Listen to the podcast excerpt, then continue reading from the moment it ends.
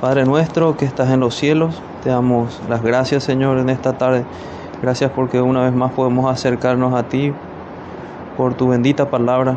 Podemos escuchar tu voz, escuchar tus enseñanzas, escuchar el mensaje de las sagradas escrituras. Gracias Señor porque por ellas tenemos vida eterna, por ellas somos santificados, por ellas tenemos comunión contigo Señor.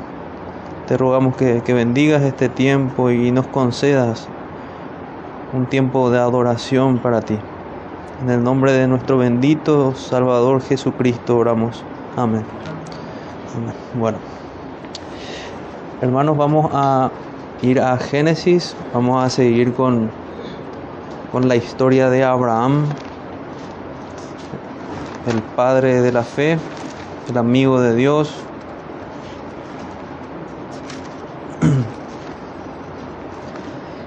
Génesis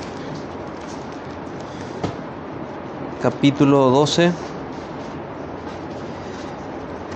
La idea era avanzar a la, de estas cinco partes que, que habíamos, habíamos, en las que habíamos dividido Génesis a la segunda parte. Pero digamos que esta va a ser la primera parte de esa segunda parte. Vamos a estar solamente viendo Génesis capítulo 12, desde el versículo 10 hasta el versículo 20. Abraham en Egipto. Hubo entonces hambre en la tierra y descendió Abraham a Egipto para morar allá, porque era grande el hambre en la tierra. Y aconteció que cuando estaba para entrar en Egipto, dijo a Sarai su mujer, He aquí ahora conozco que eres mujer de hermoso aspecto, y cuando te vean los egipcios dirán, su mujer es, y me matarán a mí, y a ti te reservarán la vida. Ahora pues, di que eres mi hermana, para que me vaya bien por causa tuya, y viva mi alma por causa de ti. Y aconteció, cuando entró Abraham en Egipto, los egipcios vieron que la mujer era hermosa en gran manera. También la vieron los príncipes de Faraón y la alabaron delante de él. Y fue llevada la mujer a casa de Faraón, e hizo bien a Abraham por causa de ella. Y él tuvo ovejas, vacas, asnos, siervos, criadas, asnas y camellos. Mas Jehová hirió a Faraón y a su casa con grandes plagas, por causa de Sarai, mujer de Abraham. Entonces Faraón llamó a Abraham y le dijo, ¿qué es esto que has hecho conmigo? ¿Por qué no me declaraste que era tu mujer? ¿Por qué dijiste es mi hermana poniéndome en ocasión de tomarla para mí por mujer? Ahora pues, he aquí tu mujer, tómala y vete. Entonces Faraón dio orden a su gente acerca de Abraham y le acompañaron a su, y a su mujer con todo lo que tenía. Amén. Que el Señor bendiga su palabra. Diga su palabra en nuestros corazones hoy. Leímos el texto de, de doble ánimo, vamos a ver también cuánta relación tiene con nosotros. Sin embargo, también leímos en Isaías que es el amigo de Dios. Vamos a ver muchos paralelos hoy con, con nuestra vida y con, y con la vida con la vida de Abraham. Hagamos un, un, repaso un poquito de lo que vimos que nos va a servir de introducción, lo que vimos hasta aquí. Nosotros ya transitamos la parte de Génesis que nos habla del, de la creación, que nos habla del principio del mundo. Digamos que vimos ya todo lo que se trata de los comienzos de, la creación. Vimos grandes historias. Podríamos nosotros, para tener un esquema en la mente también de esa parte que ya vimos, dividirla en tres partes. Vemos la creación, vemos la corrupción y vemos una nueva creación con Noé y su familia. ¿Qué tipifica la obra que el Señor hace con nosotros al salvarnos, al traernos a Cristo? Él nos creó, nosotros rompimos nuestros corazones y Él mismo es el que nos da nueva vida. Y a partir de, del capítulo 11 en adelante vemos la parte final del capítulo 11, empezamos a ver la, historia de Abraham. Habíamos dicho que hasta aquí, antes de Abraham, transcurrió en, las historias que vimos, transcurrieron dos mil años, ya llegando hasta la torre de Babel. Y desde el capítulo 11, la parte final, hasta el 50, ya la Biblia va en un paso, digamos, un poco ya más lento, porque tenemos un periodo de 350 años descrito en estos, en estos casi 30 y 39 capítulos que cubren estos 350 años. O sea, Dios quiere que prestemos atención a la, a la vida de Abraham y entonces nos empieza a hablar en detalle de su vida.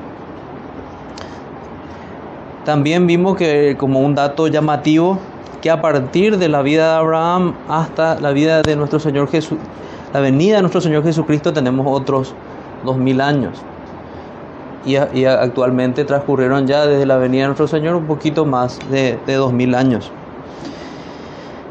Dijimos, terminando nuestra introducción aquella vez, que como una bocanada de aire puro nos topamos ya nuevamente con una persona que camina con Dios, así como fue Enoch y Noé, y en este caso es Abraham. Vimos que a partir de aquí hay una, o sea, hicimos una relación de, la estructura del libro de Génesis. Vimos que el relato de los patriarcas no está dividido en, en, en la Biblia con, con los tres patriarcas, Abraham, Isaac y Jacob, sino que más bien como personaje principal aparece Abraham, luego aparece ya directamente Jacob y como personaje transicional, como parte de la vida de Abraham se habla de Isaac y como parte de la vida de Jacob se habla también de, de Isaac. Entonces la Biblia nos toma como grandes relatos a Abraham, luego a Jacob y finalmente a José. Y esas son las, digamos, las tres partes que vamos a ver nosotros en adelante en Génesis. Así como dijimos que en la parte anterior veíamos la creación, la corrupción y la nueva creación, ahora vamos a ver a Abraham, vamos a ver a Jacob y finalmente vamos a ver a José. En, medio de esas dos historias, repito, de Abraham y Jacob, vamos a ver a, Isaac y vamos a ver a, a otros personajes de la Biblia. Y allí, repito, recalco nuestra, nuestra estructura para tener en mente, para entender bien la estructura del libro vemos que la, la, vida de Abraham podemos dividirla en cinco par, partes que son, son bien simétricas. Empieza con, con su linaje, con su llamado, con el inicio de su vida, con el principio de su vida. Luego vemos la relación de Abraham con otras personas. En este caso vemos la, cómo él se interactúa con Egipto, con el faraón, cómo él interactúa con Lot, su, su sobrino. Vemos cómo él interactúa finalmente con, con Sodoma. En la, en la tercera parte, en el tercer de, esta, de estas cinco divisiones que les, que les hablo, vemos el pacto de Dios con Abraham, cómo Dios se relaciona directamente con Abraham. Si bien ya veíamos que Dios se le iba apareciendo, y vamos a ver a lo largo de toda la historia de Abraham cómo Dios se le va apareciendo y va hablando con Abraham. Y le decía simétrico porque nuevamente, antes la, penúltima parte nos vuelve a hablar de cómo Abraham se relaciona con otras, con otras personas. Y finalmente termina con las posteriores interacciones de Abraham y su muerte, su sepultura y su descendencia. Esa es la, estructura literaria del relato de, que hace la Biblia de la historia de, de Abraham. Y es simétrico como pueden ver porque habla del inicio de su vida en el último punto tenemos el fin de su vida. Nos habla de relaciones de Abraham con otros y en el medio del relato nos habla de el pacto de Dios. Vimos que hay cuatro ejes temáticos que vamos a hacer énfasis principalmente en uno hoy, que es en la gracia soberana. Pero la historia de Abraham transita por cuatro grandes temas de, de la escritura, grandes enseñanzas que tenemos la gracia soberana, la lealtad obediente de, Abraham. Nosotros vemos allí que el creyente debe obedecer al Señor. No se trata simplemente de creer y decir boca para afuera algo y no vivir conforme a eso. vemos que hay bendiciones para sí, para Abraham, y bendiciones para otros. Tal vez nosotros podríamos dividir este eje temático en tres y hablar simplemente de las bendiciones que hay para Abraham y para otros por medio de Abraham. Entonces la gracia soberana, la obediencia, la lealtad de Abraham y las bendiciones que vienen a través de Abraham. En cuanto a la historia de Abraham, nosotros vimos que él viene de un linaje favorecido. Vimos que él vio un fracaso con, con su padre, que su padre mostró no ser un creyente. Vimos que empezó un peregrinaje y llegó a Canaán, llegó a esta, esta tierra prometida. Vimos que hay muchas conexiones, vimos que hay conexiones de diferentes tipos y que en nuestra mente hacemos bien en recordar que esta historia fue dada en primer lugar a Israel cuando salía en su, de, Egipto, en este éxodo de, de Egipto. Entonces hacemos bien en colocarnos en el lugar de esas personas para entender primeramente con qué fuerza le fue dada a estas personas al escribir Moisés esto. Entonces vamos a entender también el trasfondo de lo que se escribe. Vamos a ver que muchas veces es un modelo para nosotros. Nosotros nos parecemos a Abraham, ellos se parecían a Abraham. Vamos a ver que parece como se dice presagio, que como que anticipan ciertas historias. Vamos a ver tipologías. Y en todo esto siempre vamos a ir viendo las conexiones con estas grandes ideas que hablamos hace rato de la gracia, la lealtad y las bendiciones. Entonces, vayamos a lo que nos toca hoy. Les va a llamar la atención, pero como subtítulo tenemos a un hombre de doble ánimo. ¿Les llama la atención? ¿Vieron alguna vez a Abraham como un hombre de doble ánimo? Hasta aquí se llamaba Abraham, todavía el Señor no le había cambiado el nombre. Y vamos a ver por qué se comportó de esa manera. Y esto, coloquémonos en el lugar de los, los primeros oidores, los primeros que, que leyeron estas, estas palabras, eran hombres pecadores. Eran hombres pecadores que podían verse pecadores también como, como Abraham. Pecadores como Abraham. Vuelvo a leer entonces y vamos a ir viendo los puntos que encontramos aquí. Hubo entonces, vamos a ir a, nuestro texto en el versículo 10. Hubo entonces hambre en la tierra y descendió a Abraham a Egipto para morar allá porque era grande el hambre en la tierra. Esto, nos presenta ya algo hasta pareciera simpático, pero no es simpático. Había hambre en la tierra donde fluye leche y miel. Había hambre en Canaán. El Señor estableció que sí. El Señor estableció que en este punto Abraham pasara por una gran prueba. Y lastimosamente en este punto Abraham no pasa la, la prueba del Señor. Hubo hambre en la tierra. En, esta región dependían de la lluvia. Y había momentos en que la lluvia no llegaba en, en las épocas de verano. Y eso, en las épocas que, que, daba lluvia, y eso ocasionaba sequías, y eso ocasionaba que, que en realidad se dé esto que, que estamos leyendo aquí, que haya hambre porque no había plantas con frutos y había problemas. Entonces, ya en el mismo párrafo, la Biblia nos habla de cuál fue el plan de Abraham. Abraham dice que descendió a Egipto. Descendió a Egipto.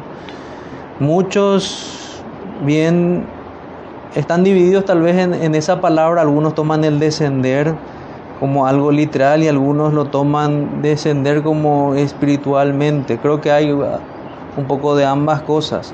Él descendió a Egipto y hay un, problema de descendió de su fe también. Hay un retroceso. Incluso el énfasis de la palabra es descendió para quedarse.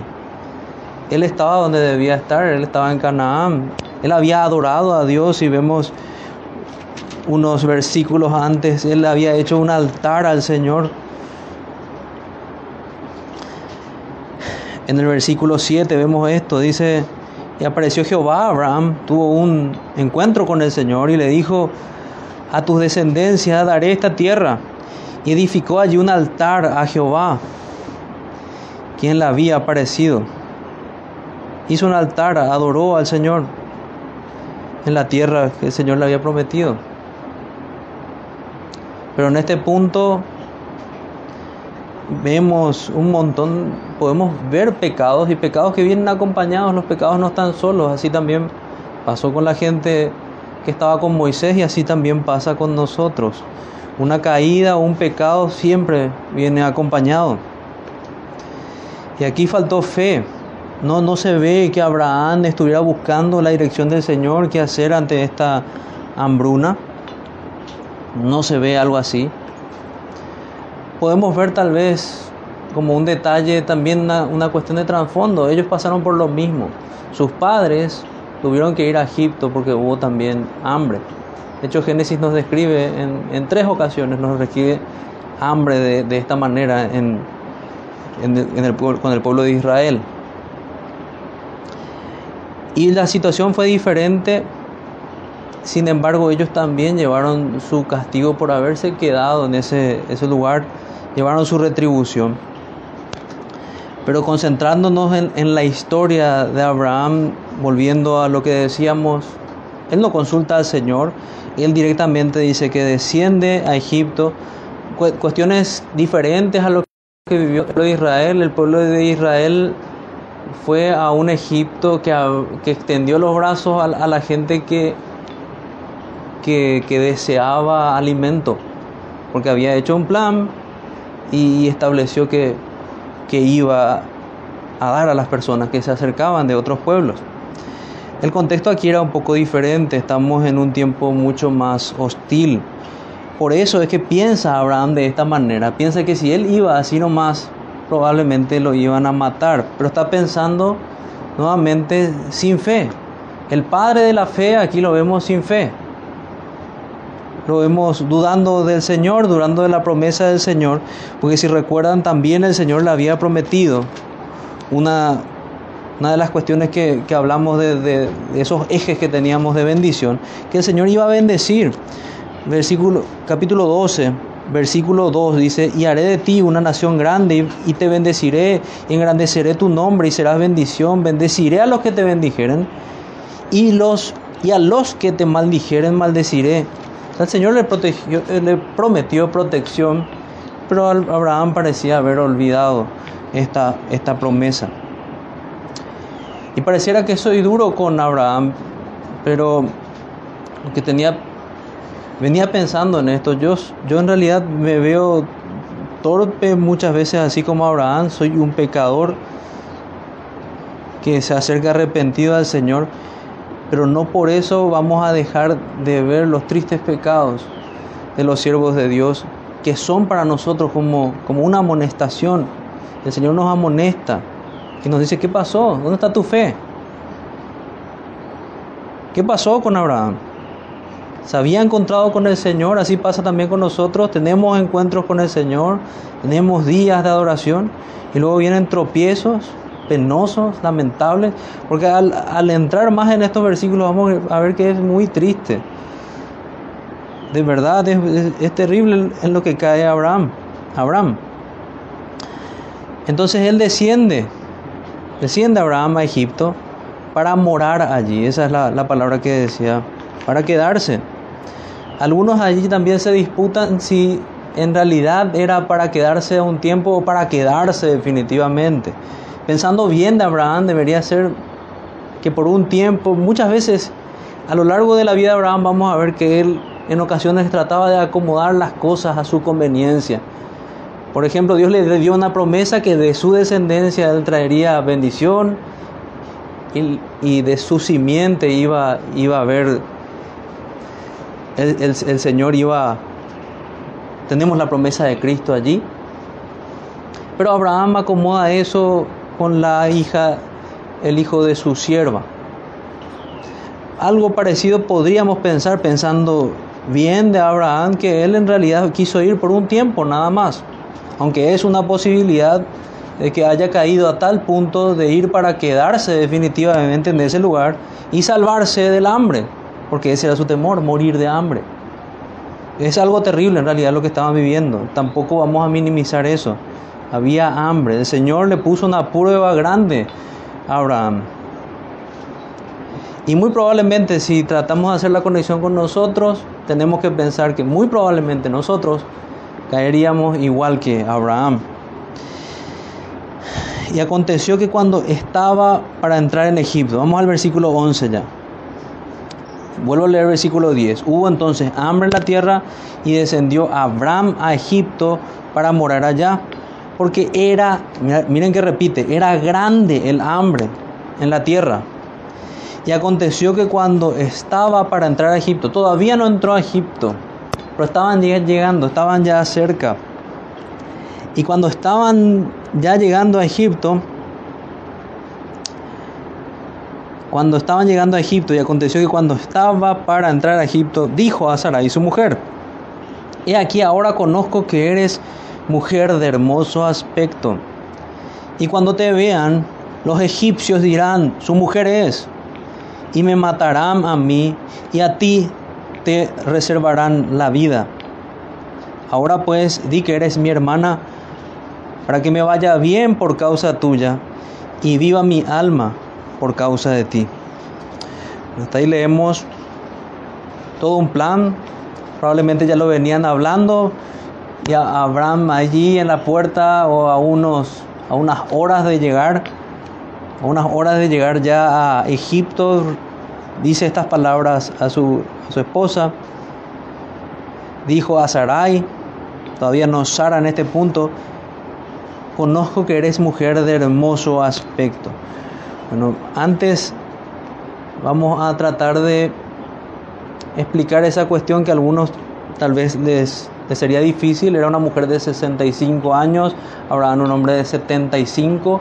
¿Cómo me está diciendo que era una mujer de, hermoso aspecto y codiciable como para, para, un, para este hombre egipcio? Bueno, lo que tenemos que ver es lo que nos dice la escritura. ¿Cuántos años vivió Sarai? 125 años. Vivió mucho tiempo. Entonces estaba en la mitad de su vida.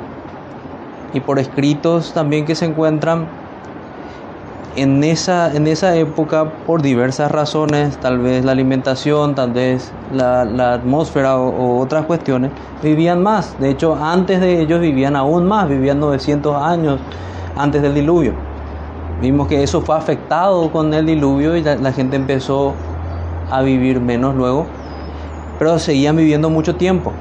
Entonces, en realidad el aspecto de, de Sara, el aspecto de, Abraham, eran de, personas de 35 o 40 años. Tenían aspecto de, personas jóvenes.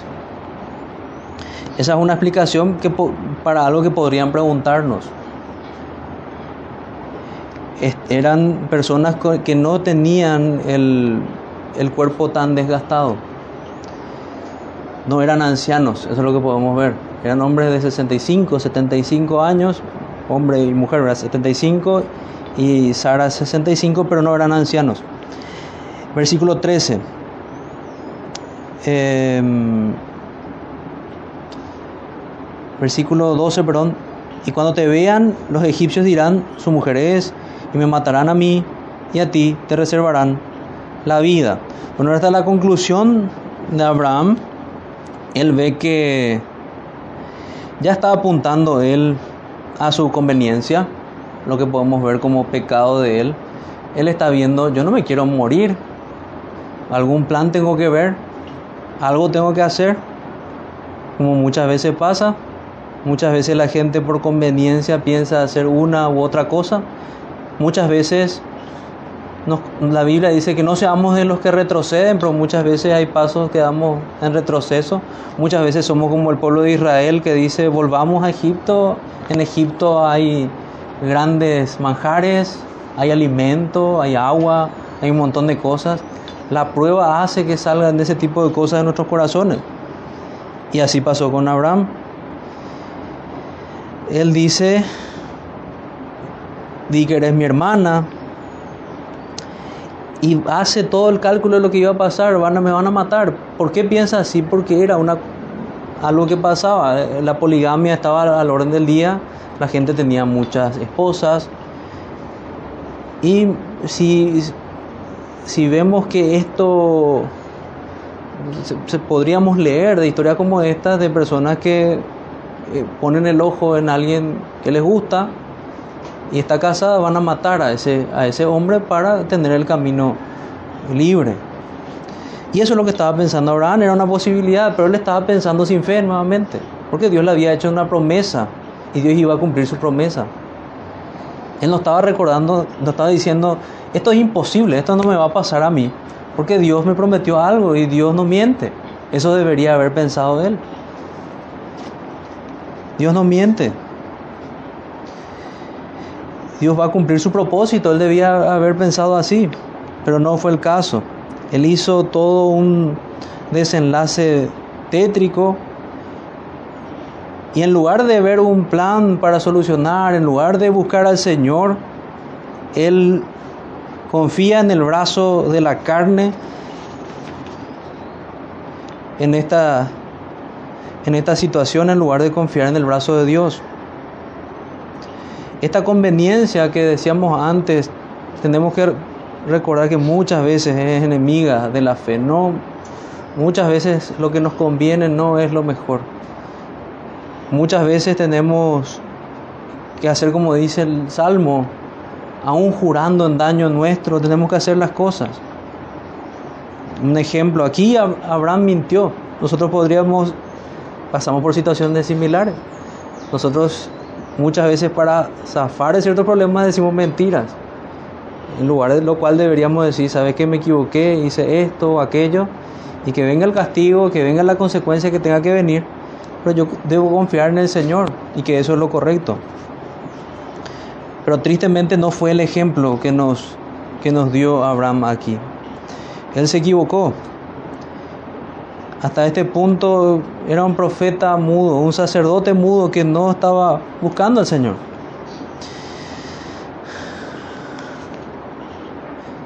Vuelvo a leer el, texto y dice, y cuando te vean los egipcios dirán, su mujer es, y me matarán a mí, y a ti te reservarán la vida. Ahora pues di que eres mi hermana. Ahora pues di que eres mi hermana. Esta fue una media verdad, no fue una mentira completa, pero sí fue una mentira.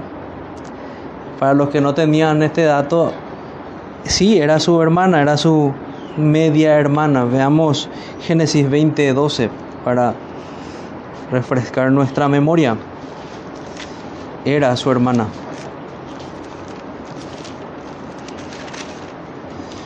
Génesis 20, 12. Y a la verdad también es mi hermana, hija de mi padre, mas no hija de mi madre, y la tomé por mujer. Bueno, el hecho de que Sara sea su esposa no generaba ningún conflicto moral como es hoy. La poligamia, eh, lo que hoy llamamos, lo que para hoy sería incesto, en ese tiempo no lo, no lo era, no, o sea, no, es, no estaba prohibido. Seguía el orden de como fue en el principio, si vemos, fue con Adán y sus hijos, tuvieron que relacionarse entre ellos, lo mismo fue con los hijos de Noé y sus entre, entre hermanos. Lo mismo pasó aquí con Abraham, pero él en realidad estaba ocultando que era su esposa. Bien, era su hermana, pero estaba ocultando que era su esposa. Y esa información era muy valiosa en ese contexto. Esa, ocultar esa información puso al, faraón y puso a la gente en, en Egipto en ocasión de pecar. Los expuso a pecado. Tristemente fue de tropiezo el padre de la fe en este punto. Y cuando te vean, los egipcios dirán, tu mujer es, y me matarán a mí, y a ti te reservarán la vida. Estaba dando por sentado su, su análisis. Ahora pues, di que eres mi hermana, para que me vaya bien por causa tuya y viva mi alma por causa de ti. Ese era el plan, que le vaya bien, que le, de recibir los, los buenos tratos como el hermano de, la hermosa Sarai. Sarai. Eso es lo que él deseaba. Él lo único que quería es sobrevivir. No le importaba cuidar su matrimonio, no le importaba cuidar de su esposa. La expuso también a ella a pecar. Pecó también como esposo. Fue negligente en cuidar de su esposa no hizo lo que somos mandados a hacer en, el matrimonio, de reflejar la imagen entre Cristo y la iglesia. Él no cuidó a su esposa. La expuso a los egipcios con una sola cosa en la mente, sobrevivir. Él quería sobrevivir y tal vez ahí podemos nuevamente hacer ese pensamiento como defendiendo a Abraham, diciendo, no, pero él quería que la, estaba haciendo todo esto porque quería que la promesa de Dios se cumpliera. Él quería sobrevivir y así que el Señor finalmente enviara a de su descendencia al Mesías. Pero Dios no necesita nuestra ayuda. Dios no necesita del brazo de la carne para cumplir sus planes. Y me viene a la mente algo que tiene que ver con el culto. Por ejemplo, Dios no necesita de nuestro entretenimiento para traer un avivamiento. Dios lo que necesita es que nos rindamos a su palabra y que confiemos en Él. Y el Espíritu Santo va a hacer la obra. Nosotros confiamos 100% en el Espíritu Santo, en su obra. Tristemente, de los que hacen toda una parafernalia en sus cultos, en realidad no confían en el Espíritu Santo. Confían en, su en sus talentos musicales, confían en, una buena oratoria tal vez, alguien que habla muy bien. Y nosotros tal vez podríamos deslizarnos tras eso. Dios nos guarde. Nosotros debemos confiar en el brazo de Dios, no en el brazo de la carne. No cometer este error que, que cometió aquí Abraham. Confiar en el brazo de Dios. Pasamos situaciones difíciles, esperar que Dios nos guarde, orar a Él. Abraham aquí se dio comprometiendo sus convicciones. Lo mismo pasa también con algunos de nosotros. A veces, por conveniencia, como decíamos antes, confiando en el brazo de la carne, otro punto que hablamos, cedemos, cedemos comprometiendo nuestras convicciones. No nos comportamos como cristianos, ya no andamos en verdad, ya no andamos en sendas derechas. Y pasa eso con nosotros. Y le damos de vuelta, porque a este punto ya nos acercamos a lo que decíamos en este subtítulo, que era un hombre de doble ánimo. Le damos de vuelta a Santiago 4.8. Santiago 4.8.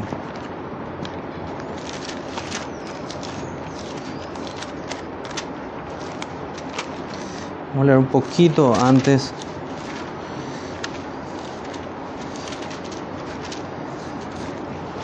Y saben que si prestaron atención a la lectura, van a saber la respuesta. Pero no se imaginan, podríamos decir, quién fue el que reprendió a Abraham. ¿De dónde vino la reprensión? Isaí, eh, perdón, Santiago 4:8 acercaos a mí y Él se acercará a vosotros, pecadores, limpiad las manos y vosotros los de doble ánimo, purificad vuestros corazones. Afligíos y lamentad y llorad. Vuestra risa se convierta en lloro y vuestro gozo en tristeza. Humillados delante del Señor y Él os exaltará. Y a muchos les parece esto una predicación deprimente, pero está en la palabra de Dios. Y es lo más apropiado para un corazón pecador llamarle a que se aflija y se lamente y que llore, no a que ría, como muchos intentan, que llore, que vuestra risa, si está riendo, que, que se convierta en, llanto, Que vuestro gozo se convierta en tristeza. La tristeza que está en 2 Corintios 7:10, que dice que es una bendición. La tristeza que según Dios produce arrepentimiento para salvación de la cual no hay que arrepentirse. Humíllense delante del Señor y Él les exaltará. Este es el mensaje que va a recibir finalmente Abraham, pero él se estaba comportando así. Era un pecador que en este punto tenía que limpiar sus manos, que tenía que pedir al Señor que limpie su corazón porque era un hombre de doble ánimo, debía purificar su corazón. Se comportó como un hombre pusilánime, como un temeroso, como un miedoso, como una persona que no confía en Dios. Se comportó como si Dios fuese como, como los ídolos que están allí, que tenían los pueblos paganos. Se olvidó por este tiempo que Jehová es un Dios vivo y verdadero.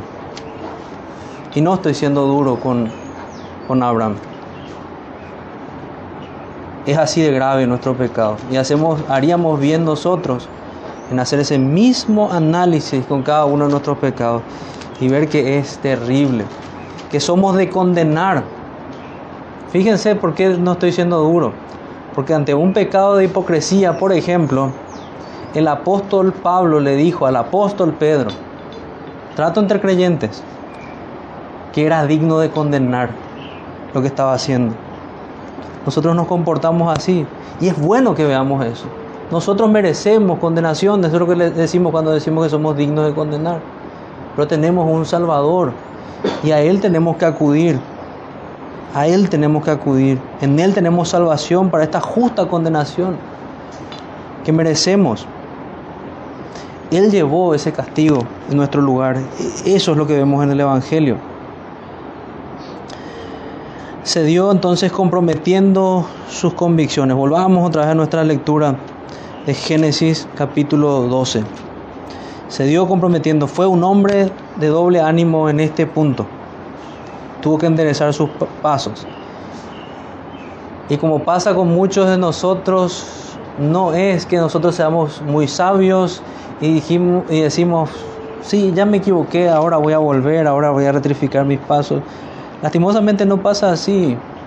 Nosotros somos necios y el Señor tiene que irrumpir en nuestras vidas para traer arrepentimiento. Él concede fe y Él concede arrepentimiento. ¿Cómo irrumpió el Señor en la vida de Abraham aquí? El Señor envió plagas a Egipto. Vamos a leer ahora, pues di que eres mi hermana, eso ya leímos en el versículo 13. Para que me vaya bien por causa tuya y viva mi alma por causa de ti. Y aconteció que cuando entró Abraham en Egipto, ya entró, los egipcios vieron que la mujer era hermosa en gran manera. Hasta aquí vemos que el plan de Abraham venía como, como él pensó. También le vieron los príncipes de Faraón, la gente que estaba ahí alrededor de Faraón, y la lavaron delante de él, y fue llevada la mujer a casa de Faraón. Allí está lo que decía antes, cómo expuso a su esposa, la abandonó ante hombres extraños, e hizo bien a Abraham. Y hasta aquí le fue bien a Abraham en su plan, entre comillas, dentro de los planes del mundo. E hizo bien a Abraham por causa de ella, y él tuvo ovejas, vacas, asnos, siervos, criadas, asnas y camellos. No nos dicen qué concepto recibe todo esto Abraham, pero siendo el familiar más cercano en Egipto, pareciera ser una dote. La dote es el, el monto, el valor que se le, se le entrega al padre o al pariente más cercano para tomar a una mujer como esposa. Y lo más probable es que hayan, Sara haya estado allí en el entorno del harén de este, de este faraón. Ya como, como lista para ser su esposa, así como pasó en el, pasa en el libro de Esther, si quieren ver cómo se daban estas, estas cuestiones. E hizo bien a Abraham, dijimos. se dice la escritura, hizo bien a Abraham por causa de ella Y él tuvo ovejas, vacas, asnos, siervos, criadas, asnas y camellos. Ven cómo las bendiciones materiales no siempre son un indicio de, de que somos bendecidos por Dios. Hay veces que estas bendiciones son indicios que fuimos detrás de nuestras codicias o detrás de nuestros pecados.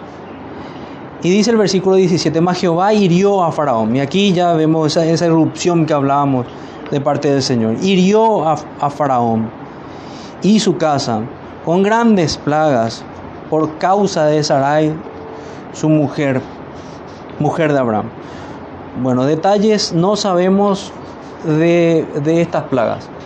No es como en el caso de Israel en Egipto, Ahí sabemos que habían 10 plagas, aquí no sabemos de qué se tratan las plagas, sí debemos saber que son severas plagas, duras plagas, durísimas. Y era por causa de la pretensión que tenía Faraón con Sarai. Pero lo más llamativo está en el versículo 18, cuando dice, y entonces Faraón llamó a Abraham y le dijo, ¿qué es esto que has hecho conmigo? Un momento. ¿Quién le dijo a Faraón que las plagas venían de parte de Dios? La respuesta es no sabemos. No sabemos. Pudo haber sido Sara, pudo haber él mismo recibido, como fue más adelante en las escrituras, porque eso no, no había recalcado, no fue la única vez en la cual Abraham peca de esta manera. Y eso va a dar tema para nuestra reflexión final. Y en esa otra ocasión hay, hay un poquito de, claridad. Por eso voy a, voy a leer esa, esa parte en particular. Está en Génesis 20. Que es en el caso con, con Abimelech.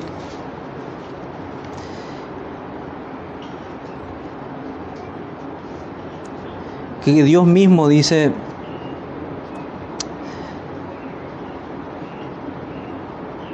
Dios mismo dice que Él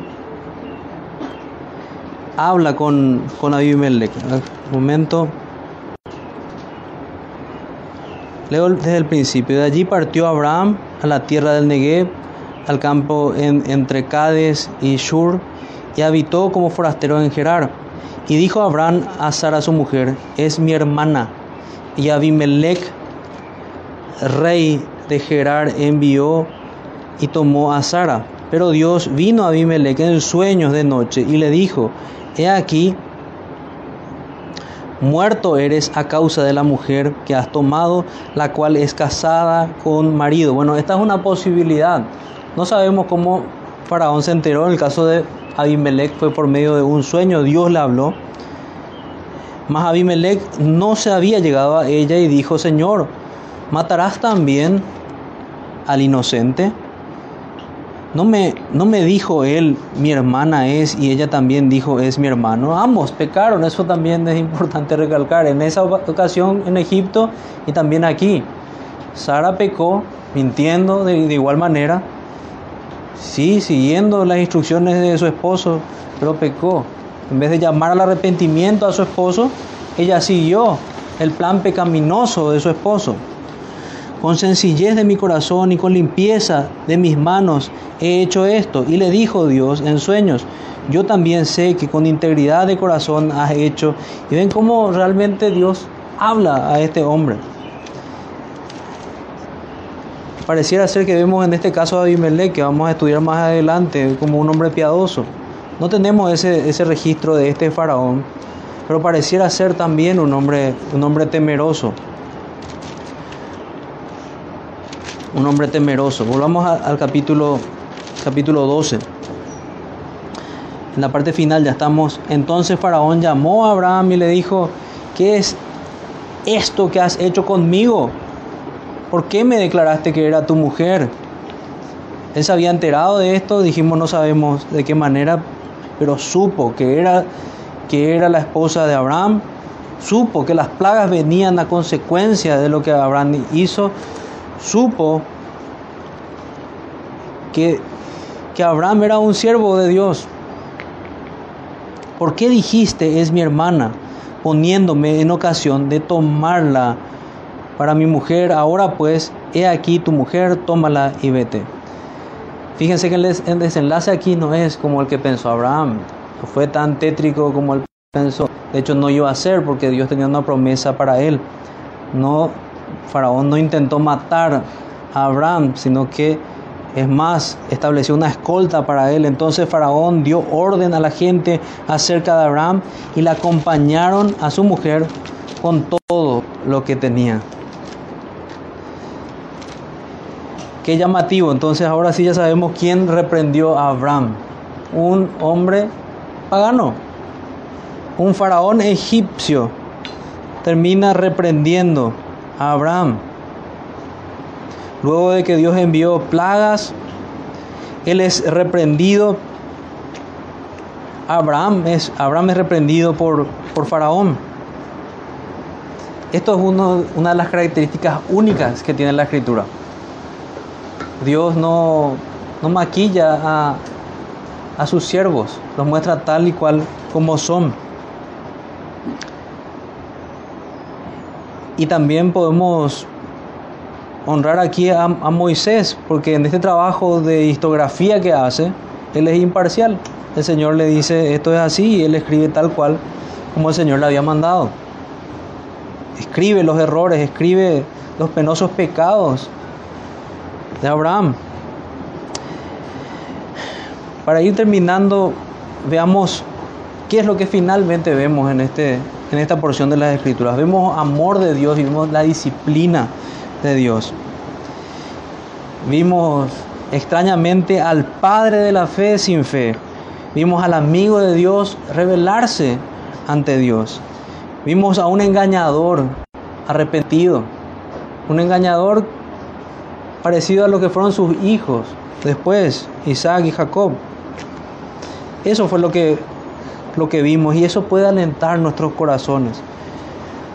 Porque si Dios trató de esta manera con este pecador, puede hacer también lo mismo con nosotros, puede hacer lo mismo con este pecador, con esta persona que así como Abraham es recurrente en ciertos pecados.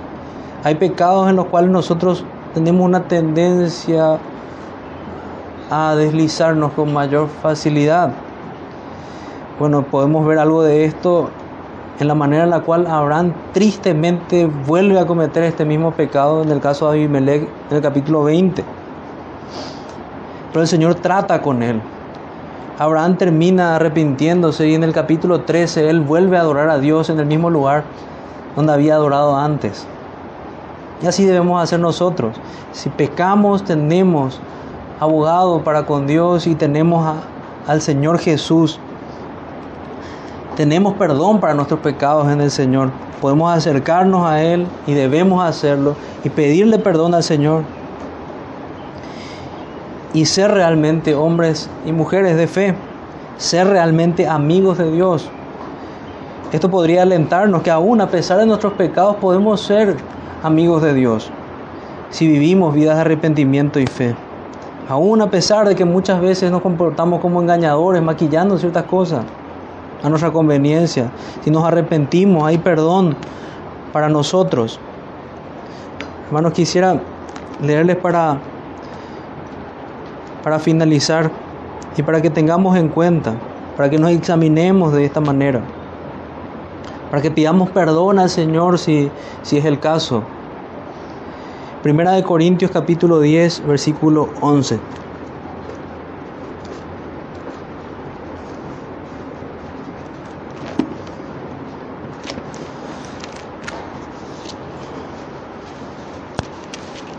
Primera de Corintios capítulo 10, versículo 11 dice,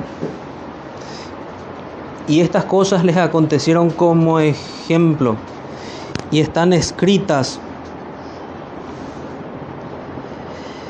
y están escritas para amonestarnos a nosotros a quienes han alcanzado los fines de los siglos. Así que, y miren en qué contexto está este versículo. Aquí, así que el que piensa estar firme, mire que no caiga.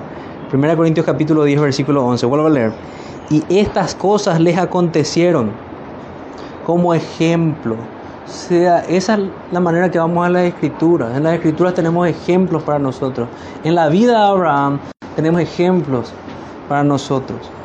Lo primero que tenemos y esa línea de temática que vemos, la gracia soberana sobre Abraham. Y así también vemos la gracia soberana sobre nosotros. Y vemos que así como Abraham fue débil, nosotros también. Estas cosas acontecieron como ejemplo y están escritas para amonestarnos a nosotros, a quienes han alcanzado los fines de los siglos. Así que el que piensa estar firme, mire que no caiga. No os ha sobrevenido ninguna tentación que no sea humana, pero fiel es Dios que no os dejará ser tentados más de lo que podéis resistir, sino que dará también juntamente con la tentación la salida para que podáis soportar. Por tanto, amados, es lo que debemos hacer, huir de la idolatría, huir de todo pecado. Terminemos de esta manera, hermanos, vamos a rogarle al Señor que, que nos dé esta gracia para para obedecerle y para arrepentirnos de nuestros pecados. Padre nuestro que estás en los cielos, te damos gracias, Señor, gracias por tu palabra. Gracias, Señor, porque podemos oír tu voz en las escrituras. Podemos ver que, que fue escrita para, para nuestra enseñanza, para nuestra edificación. Podemos vernos reflejados en Abraham y sus torpezas, Señor pero queremos vernos también reflejados en su arrepentimiento y en su fe, Señor. Te rogamos que hagas de nosotros, de cada uno de nosotros, amigos tuyos, personas que te temen, hombres de fe, mujeres de fe. Te pedimos por favor, Señor, que avives nuestros corazones de esa manera y que no nos dejes, Señor, extraviados de nuestros pecados. Si es el caso de algunos de mis hermanos, te ruego, Señor, que ellos puedan ser despertados que ellos puedan encontrar perfecto perdón en tu Evangelio, Señor, en la obra de Jesucristo. No hay nada que nosotros tengamos que hacer para recibir perdón. Solamente es tu obra, Señor. Te damos muchas gracias por esta confianza que podemos tener. En el nombre de Jesús. Amén.